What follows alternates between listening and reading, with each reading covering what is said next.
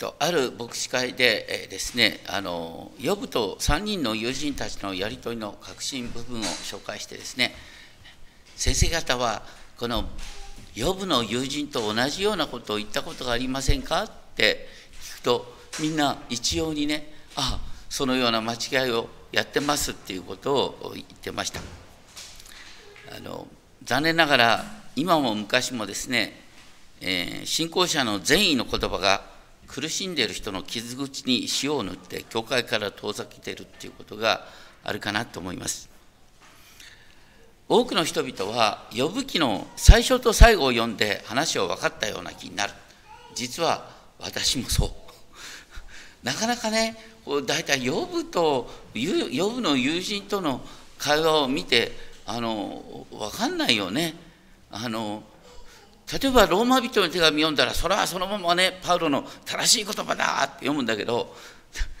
呼ぶと友人の対話なんかさなんか全部嘘に見えたり全部本当に見えたりさ なかなかほとんどごめんなさい恵まれない。だけどこれを読むとあの私たちが普段陥ってしまいやすい間違いのことが本当によく見えるかなって思います。今から22年前にですね、リージェントカレッジの創立学長のジェームス・フーストン先生が、当教会で呼ぶ記とコリント第一の2章9節をもとにですね、賢く生きるための霊性の神学の確信を語ってくださった。それは自分の弱さと向き合うところから、キリストの御霊による再創造を体験できるという話なんですけれども、災いの中で神との出会いを求めることが信仰の確信です。と、3章からですねあのもう本当に駆け足で見ていきたいと思いますので見てほしいんですが3章1節でですねヨブは災いにあった後生まれた日を呪った、ね、で3章の20節を見るとなぜ苦悩する者に光が与えられるのか心の傷んだ者に命が与えられるのか。私たちは普通ね光と命って喜びだと思うんだけど光と命があるせいで苦しみが永遠に続くように感じてしまう。ね、21節で死を待ち望む。だけど死はやってこない。なんと隠された宝に勝って死を探し求めるとまで言ってる。すごいですね。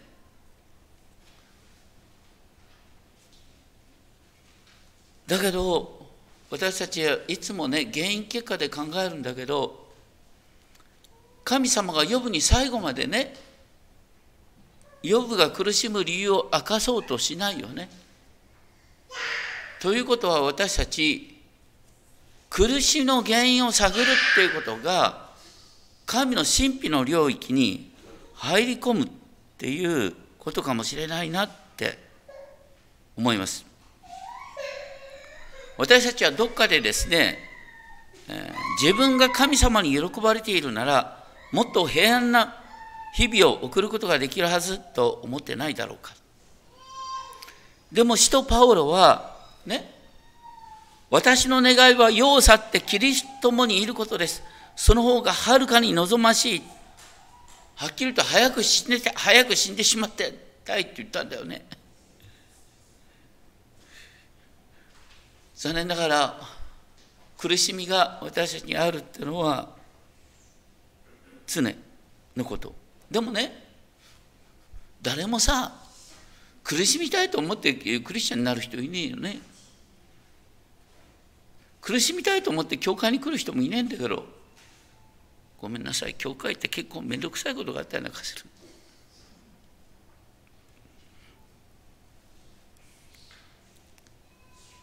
でもねパウロにおいてもヨブにおいても早く死んでしまいたいっていう気持ちは否定されてないんです。神様それを優しく受け止めてくださってるんです。だから皆さんもね隣で早く死んでしまいたいっていう人がいたらそんなこと言ってはいけませんなんていう前にねあ早く死んでしまいたいほど辛いんだねって寄り添うことができたらいいかなと思います。ね、要するに大切なのは苦しみの後に何かを見ることができるってことが大切だ。あんまりオリンピックの話するのもなんですがオリンピックで金メダルを取ろうと思ったらもう本当に日々苦しみに耐えなきゃ金メダルなんかないんだよね。私たちの人生を豊かにするっていうのはそういう目標と苦しみってのは切り離せない関係にしかしパウロは何で死にたいって思いながら、ね、地上に残るっていう責任を感じたかっていうと、ね、さっきのピリピ1章24節25節にこう書いてあるこの肉体にとどまることがあなた方のためにはもっと必要なこと。あなた方の信仰の前進のために私はいる必要があると思ってるんだ。みんな何で生きてるかっていうと誰かのために生きてる。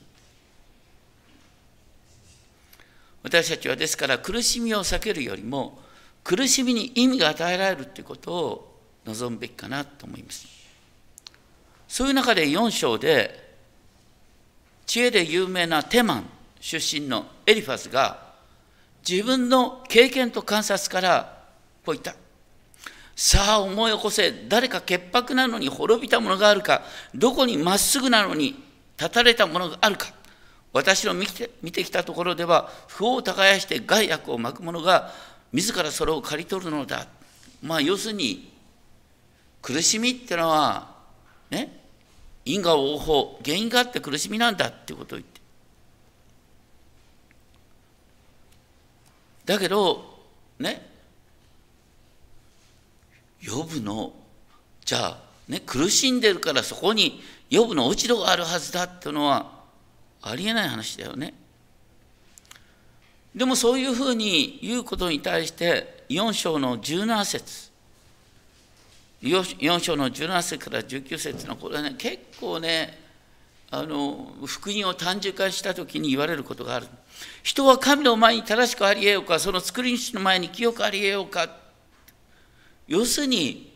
みんな間違いを犯すんだよ。ね。だから、すべての人に裁かれる理由がある。すべての人に裁あの罰を受ける理由があるってう。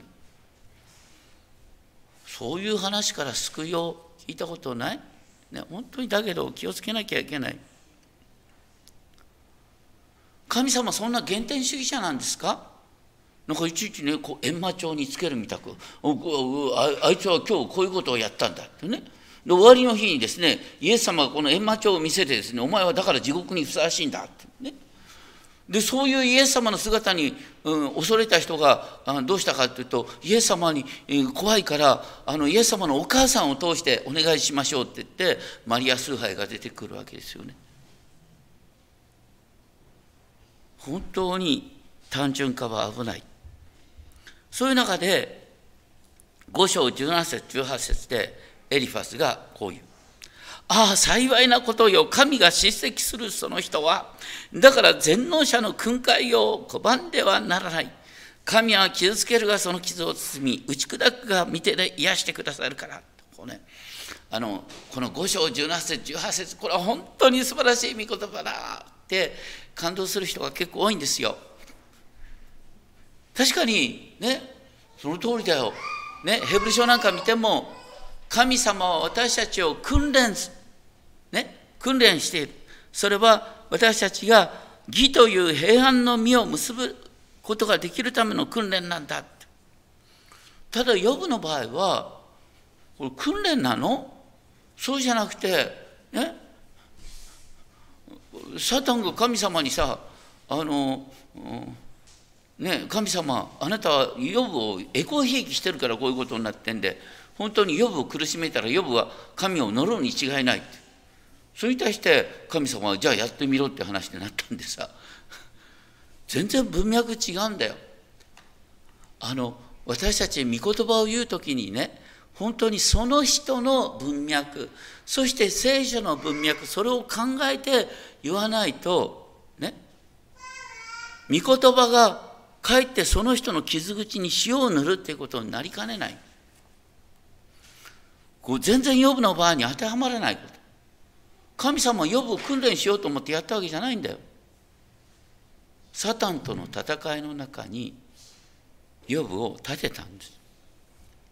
8章3節はビル建て。このねビル建ての8章3節の言葉もパッと見るとねみんなおかしいって言えるかな。神は裁きを曲げられるだろうか。全能者が義を曲げられるだろうか。だけどどう考えたってさサタンとのやり取りの中でね予部を苦しめることを許すっていうのは裁きを曲げてるとしか思えないんじゃない？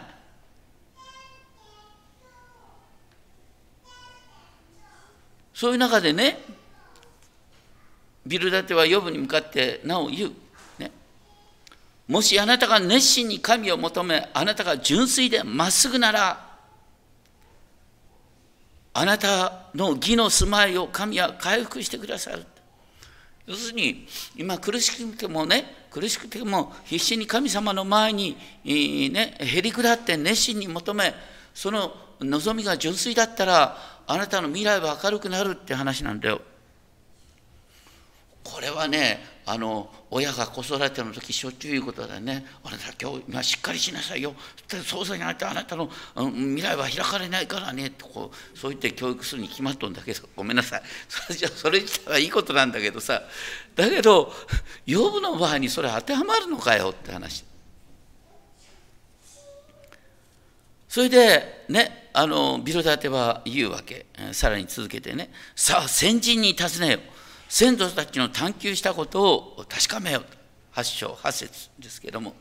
こう先人に尋ねよう要するに、ね、前例伝統、ね、過去に立ち返って過去の偉人の話を聞いてみようって話なんでそのようにへりくだったらね神はついにあなたに笑いを戻してくださるとか言って。まあ言われたら本当にその通りの気がするんだけど呼ぶには当たってない。で11章の5節6節。これはツァファルの言葉。これは神があなたに言葉を与え唇を開いてくださったとしたら神は知恵の奥義をあなたに告げると言って要するに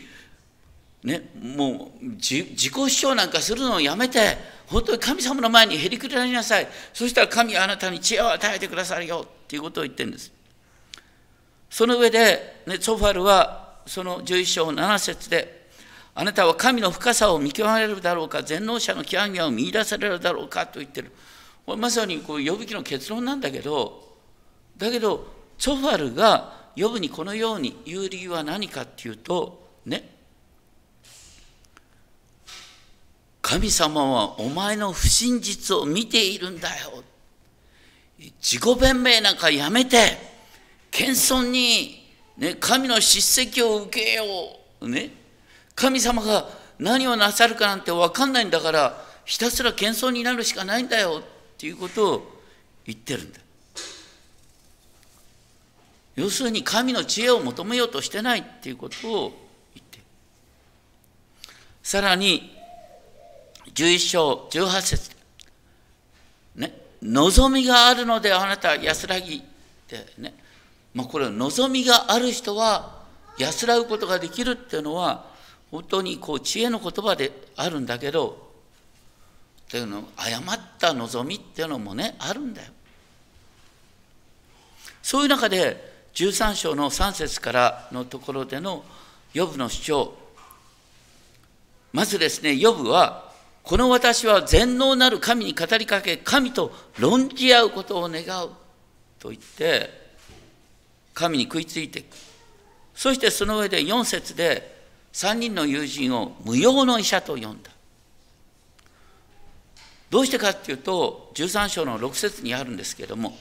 彼らは神を弁護し神の顔を立てようとして神の顔を立てようとしてね。実は心の中で何を願ってるかっていうと13章の10節にあるんです。あなたは密かに自分の顔を立てようとしてるだけだ。これはね結構あるんですよあの牧師なんか一番気をつけなきゃいけないんだけどね仕事で福音を語るってことになってるでしょそうするとさ誰かからね神様についての批判をね、えー、聞いたまた誰かがあの苦しみの中で、えー、神様を本当にとんでもないとか言ったらさ必死になって弁護するんだよ。ね、いや神様はそういう方じゃない神様はこういう方なんです言ってるうちにさやっぱりあの知らないうちにあなたに原因があるんじゃないかみたいな感じをしやっぱりしちゃうんだよね。でそういうふうに言ってる時に何が問題かっていうとね何が問題かっていうとあの神の弁護をしようとして基本的に自分の信仰を揺るぎたくないだけなんだよ。自分の信仰を揺るぐのが嫌だから聞く前に一生懸命になって神を立てるようなことを言っちゃうんです。これが一番あのクリスチャン気をつけなきゃいけない。どうしたらいいの？余計なこと言わずにさね？本当に死にたい。あそうなんだ。大変なんですね。って。でその傍らでさね。神様なんでこの人はこんな苦しみに遭う必要があるんですか？神様おかしいじゃないですか。ってその人の代わりに神に怒ってあげたらいいんだよ。そこのところで一生懸命神を弁護してですね知らないうちにあなたに原因があるんじゃないの？なんて言ったらそれこそ本当とんでもない話なんですね。そういう中でねヨブは必死にね本当にどうしてこんな目に遭わなきゃなんないのか分かんないっていうことを言いながら16章で16章の19節からのところでね面白いことを言うんで。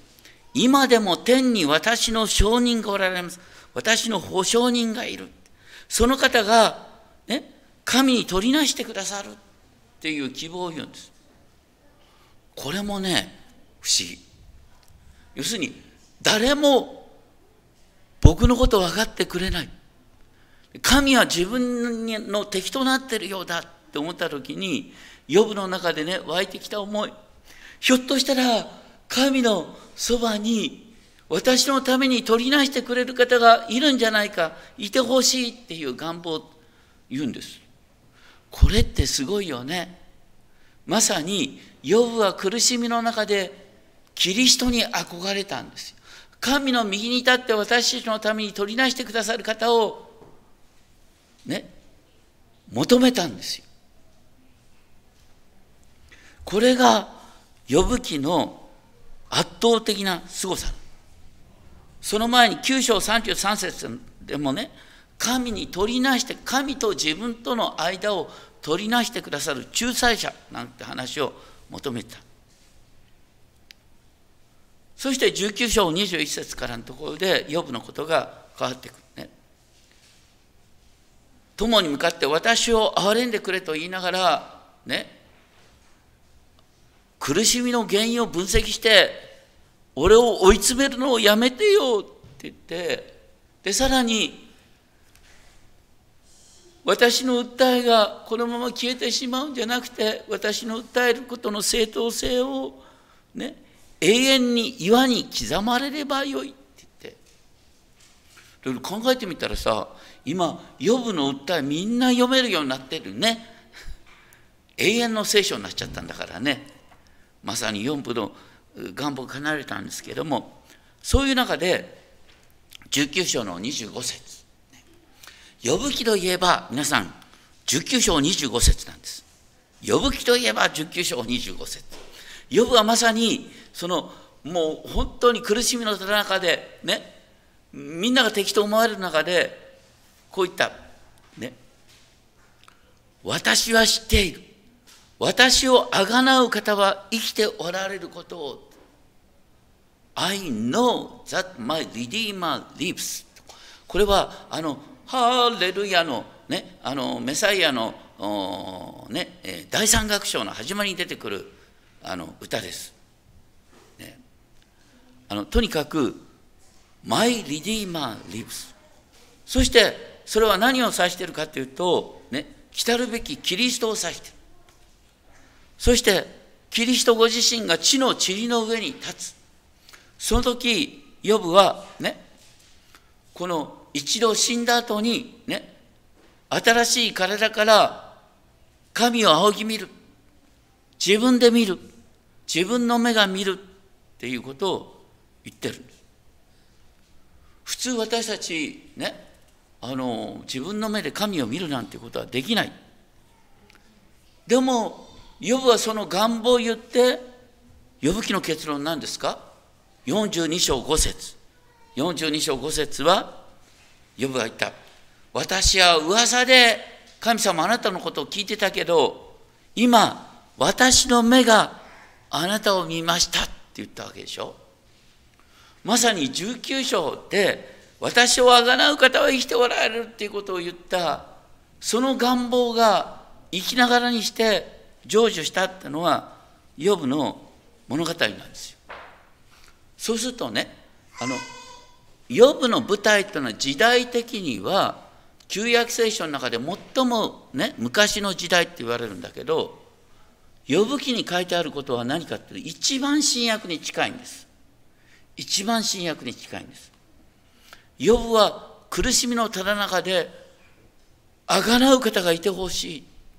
仲裁者がいてほしいっていうことを願った。これは苦しみから生まれる創造性の話です。そしてね、ヨブが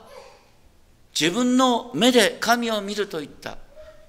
私たちもそうでしょう。私たちは終わりの日に復活した時に自分の目で神を見るんですよ。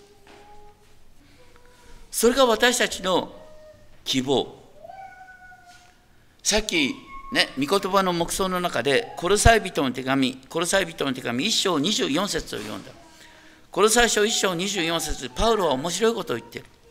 私はあなた方のために受ける苦しみを喜びとしています。何かっていうと、ね、あなた方は違法人のために今苦しんでいる。それを通して、教会の一致が生まれるんだ。自分の苦しみを通して、教会の一致が生まれるんだってことを言ってるんです。そして自分の苦しみとは何かって一章24節私の身をもってキリストの苦しみの欠けたところを満たしているんですと言った。私の身をもってキリストの苦しみの欠けたところを満たしている。こう。私たちさ、キリストの苦しみに欠けたところあるなんて言ったらさ、なんかちょっと不経験な感じでそのことを言えないよね。キリストの苦しみの欠けたところって何ですか？まさにね、教会。教会の痛みっていうのがね、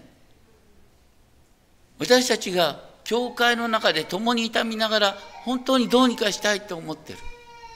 それが実はキリストの苦しみの欠けたところを満たすっていう意味なんだってこと。そこには創造的な意味があるんだよってことを言ってるんです。で、その上で、ね、この奥義とは、あなた方の中におられるキリスト、栄光の望みのことですっていう表現がありますが、私たちの中にキリストが生きている。栄光の望みが生きている。私たちの復活の望みっていうのをね、まあ、よく言われる例ですけれども、あの、青虫がね、冬の間、さなぎになることを通して、春には美しいアゲハチョウに変わる。ね、私たちの現在の姿っていうのは、青虫のように地に這いつくばって生きてるような感じなんだけど、私たちにとっての死っていうのは、さなぎになって越冬することに似ている。越冬さなぎはね、5ヶ月から8ヶ月の間、さなぎの状態なんだけど、